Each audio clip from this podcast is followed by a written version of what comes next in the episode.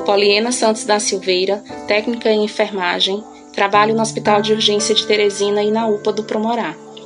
Em oito anos de profissão, eu nunca vi o sistema de saúde como eu estou presenciando. O sistema de saúde colapsou. Sim, não temos vagas, não temos leito. Essa, como você ouviu, é a técnica em enfermagem Poliena Santos Silveira, de Teresina, Piauí. O depoimento reproduzido aqui foi concedido ao repórter do Estadão Gonçalo Júnior. Há poucos dias, viralizou nas redes sociais uma foto de Poliena ao lado de um paciente no chão da unidade de pronto atendimento. Era tarde de quarta-feira, 17 de março, e a UPA estava lotada, com seis pacientes gravíssimos e quatro pacientes graves. Aquela cena é uma cena verídica, sim, como me perguntaram se é verdade. É verdade, é verídica. Eu estava na equipe, o paciente deu entrada em parada cardiorrespiratória não tínhamos leito, não tínhamos monitor, não tínhamos ventilador, mas o que podíamos fazer foi feito. A gente está com essa falta de equipamento não porque não tenha, porque a demanda de paciente está muito alta e, consequentemente, vai faltar, como está faltando.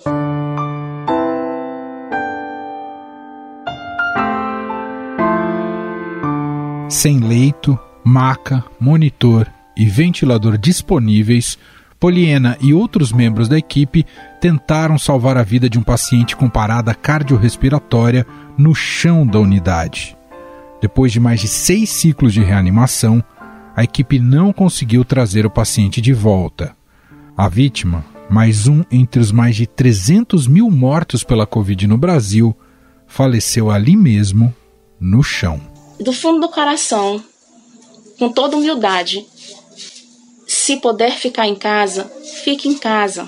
Se não for uma saída essencial, se não for uma saída que realmente precise, fique em casa.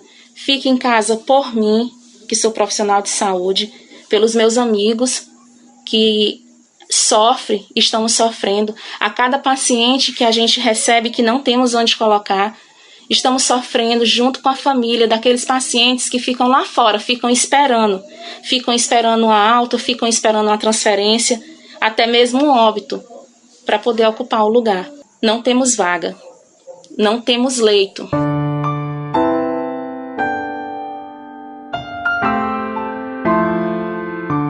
A história de Poliena é um retrato da tragédia de um sistema de saúde em colapso.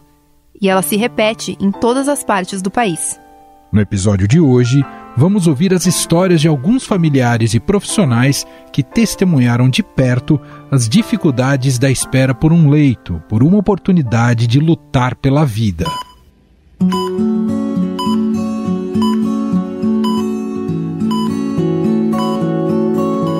Na semana passada, o Brasil tinha mais de 6 mil pessoas na fila por uma vaga na UTI de acordo com dados do Conselho Nacional de Secretários Estaduais de Saúde. A cidade que nunca parou precisa parar para que a gente não tenha mais casos como esse de pessoas que não conseguem ser atendidas e vêm a óbito por falta de atendimento.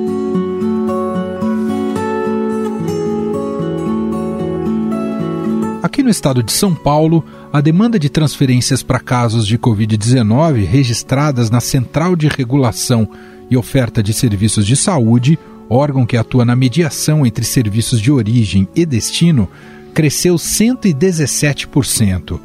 Atualmente são cerca de 1.500 pedidos por dia, contra 690 em junho de 2020, no auge da primeira onda. E nessa espera, muitos pacientes acabam não resistindo. Foi o caso da aposentada Dalva Pereira de Melo, de 67 anos. A dona Dalva passou cinco meses internada por Covid na UTI do Hospital Emílio Ribas, em São Paulo. Em janeiro, após apresentar melhora, teve alta e foi para casa. Mas um mês depois, ela teve pneumonia e precisou ser internada de novo no pronto-socorro de Caieiras. O doutor viu no raio-x do pulmão que ela estava com uma pneumonia e estava bem extensa essa pneumonia já. Só que ela também tinha o pulmão já sequelado de Covid, que chegou a 80% do pulmão dela por conta da Covid anterior, as sequelas. Na sexta-feira já foi inclusa no CROSS, pedindo uma vaga de UTI, porque o caso dela já estava grave, uma pneumonia já complicada, uma insuficiência cardíaca, a pressão que não conseguia se manter, e aí já pediram essa vaga de UTI. Ficamos lá na observação sexta, sábado e nada de sair essa vaga. No domingo, ela teve uma piora, ela foi transferida para uma sala de isolamento, aonde foi monitorada, porque onde ela estava não estava sendo nem monitorada, ela só estava com oxigênio e eles iam monitorar ela de tempos em tempos, mas não tinha nenhum aparelho nela, né? E aí teve três paradas cardíacas. Aí ele chamou a gente e explicou que mesmo que saísse aquele momento uma transferência, ela não conseguiria mais sair dali naquele momento, eu tinha que estabilizá-la. Ali eu já vi que ela não estava ali, porque ela não conseguia ser monitorada, não tinha pressão, não tinha saturação, não tinha nada no monitor. Aí a gente saímos, passou uns 10 minutos, ele foi avisar a gente que ela tinha falecido.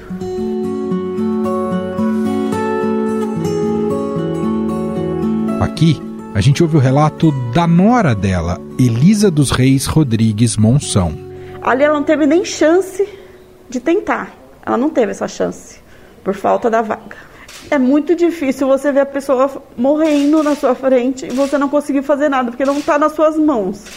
Se a gente tivesse um poder aquisitivo, porque é muito caro também.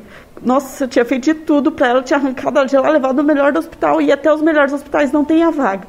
Mas é muito difícil você ver uma pessoa lá querendo viver e você não conseguir fazer nada aquilo ali te mata um pouco por trem.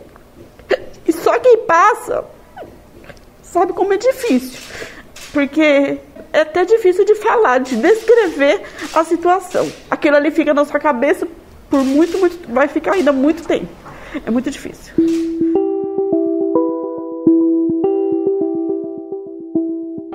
O feirante Amauri Pinheiro da Silva Júnior, de 29 anos, chegou a conseguir transferência para UTI depois de dias de espera mas no dia seguinte não resistiu. Ele foi no hospital, estava tomando medicação em casa, porém começou a se agravar, né? Começou tipo, a tossir mais, aí sentiu falta de ar. Aí foi pro oxigênio na quinta, e quando foi a, no finalzinho da tarde, eles falaram que ele precisaria ser entubado. Aí ele foi entubado, e aí no outro dia, na sexta-feira, eles falaram que ele precisaria de transferência, e como não estava tendo vaga e tudo, aí só conseguiu a a transferência no domingo, né, que foi transferido no domingo à noite, e infelizmente na segunda-feira ele não resistiu. Já a família do comerciante Marco Aurélio de Oliveira, de 49 anos, teve de entrar com uma medida judicial no juizado da Fazenda Pública Estadual para garantir o atendimento de que ele precisava. Dias depois, finalmente conseguiu a vaga para internação mas a 270 quilômetros de distância de onde estava. Aqui a gente ouve o relato do filho dele, Fabrício Maldonado. Vendo a demora e a desorganização da saúde de São Paulo, fomos obrigados a entrar com uma ação na justiça para conseguir um leito de UTI para que meu pai fosse atendido. No dia 29, meu pai conseguiu uma vaga na UTI de Mirandópolis, que fica a 270 quilômetros aqui de Bauru. Ele percorreu esses 270 quilômetros dentro de uma ambulância entubado.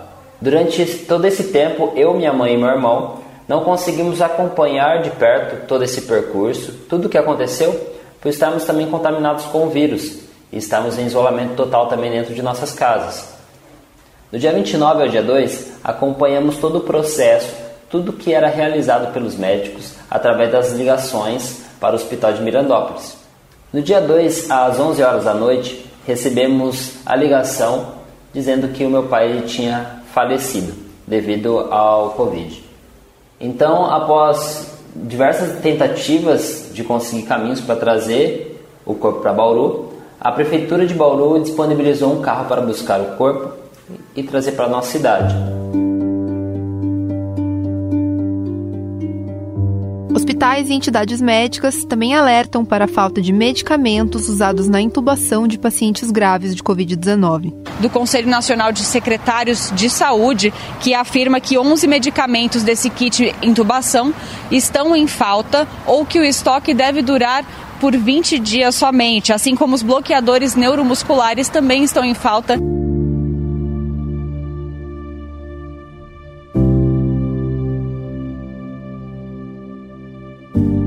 Quem trabalha diretamente nos hospitais já nota a situação caótica das últimas semanas.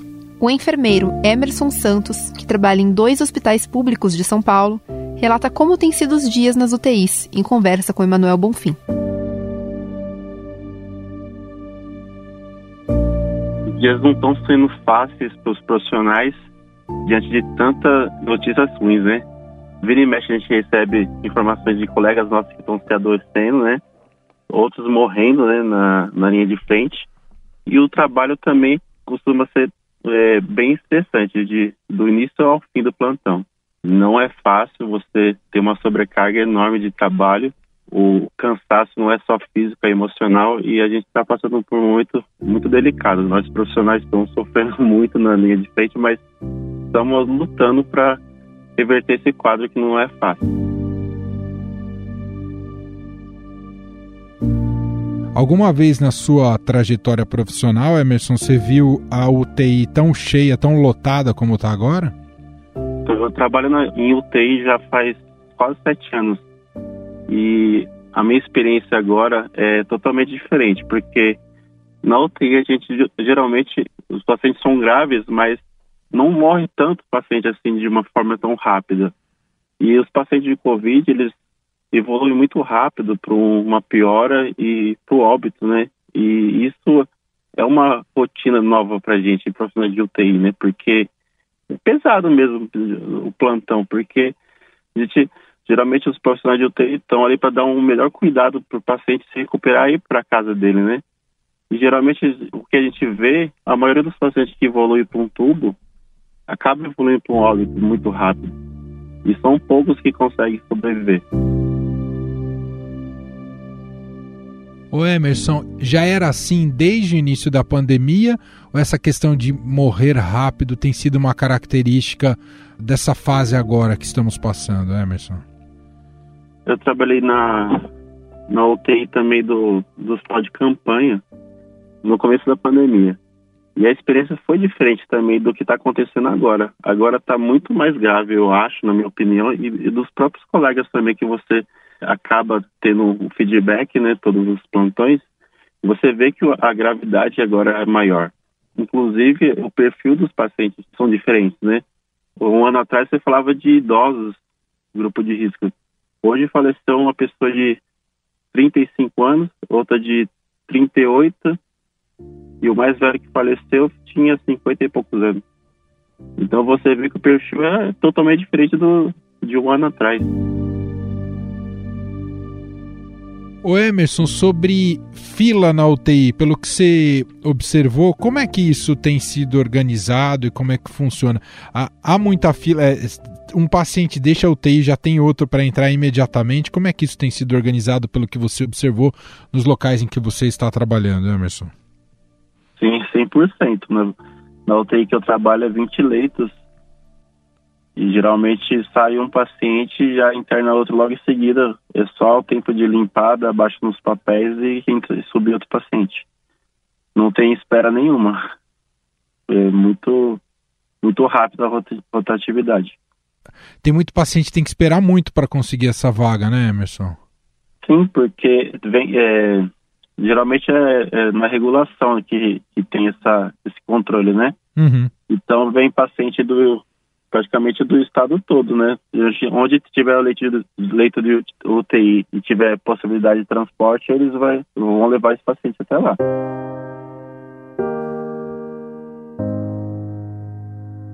A tragédia é generalizada, mas em alguns hospitais particulares a situação é menos crítica do que em hospitais públicos. Ainda assim, o Dr. Murilo Coelho, médico líder do pronto atendimento do Hospital Sírio-Libanês, diz que a situação levanta preocupações e tem exigido uma abordagem diferente. Então, na verdade, a gente acaba tendo um aprendizado da coisa à medida que ela vai acontecendo. Aqui, pelo menos, a gente tem muita estrutura para poder ir remanejando espaços dentro do hospital de acordo com a demanda. Então, o que acontece, né? Todo mundo já deve ter visto que nas últimas semanas houve suspensão de cirurgias eletivas e com isso a gente vai ganhando leitos para poder absorver essa demanda que é crescente. E a nossa expectativa aqui no pronto atendimento não é diferente. Então, à medida que a demanda aumenta, a gente vai alocando novos espaços, vai fechando determinadas áreas que antes eram atendidas por pacientes sem Covid e vai ocupando por pacientes com Covid com toda a segurança que isso envolve. Até outras alas são destinadas para isso. Só que isso são mudanças que ocorrem de semana a semana. Então, se você aumenta uma hora, daqui a pouco você diminui o volume, aí você precisa mudar. Então, é muito dinâmico. Está sendo realmente um desafio, mas o fato da nossa equipe ser muito coesa e ter muito suporte nos ajuda bastante. Doutor, se fala muito nesse momento no país de uma possibilidade de, de faltar certos insumos justamente para tratar os pacientes. Existe de fato essa preocupação? Vocês na ponta já sentiram algo? Então, por enquanto a gente não observou isso aqui. É lógico que a gente sabe que os serviços são muito heterogêneos, mas essa realmente é uma preocupação real.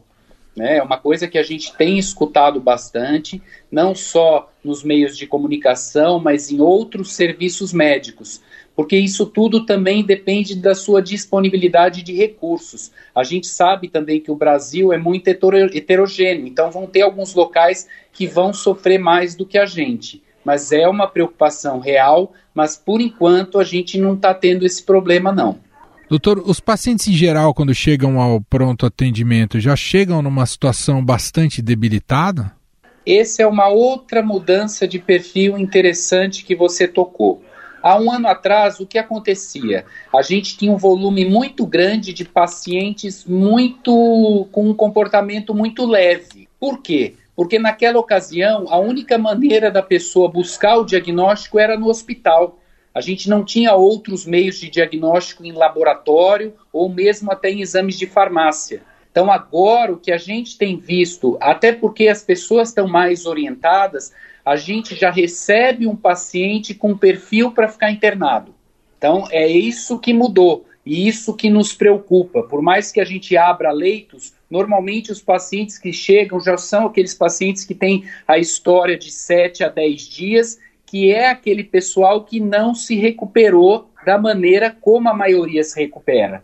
Então, se num primeiro momento, há um ano atrás, a gente tinha um volume muito grande de pacientes, porque não se tinha o diagnóstico e porque qualquer coisa a pessoa já ia no pronto-socorro no primeiro sintoma, agora o que acontece é que o paciente realmente já chega no momento em que ele precisa de um suporte a mais a maioria dos pacientes que a gente atende já tem uma característica daquele paciente que vai precisar de oxigênio, que vai precisar de uma terapia mais de hospital mesmo.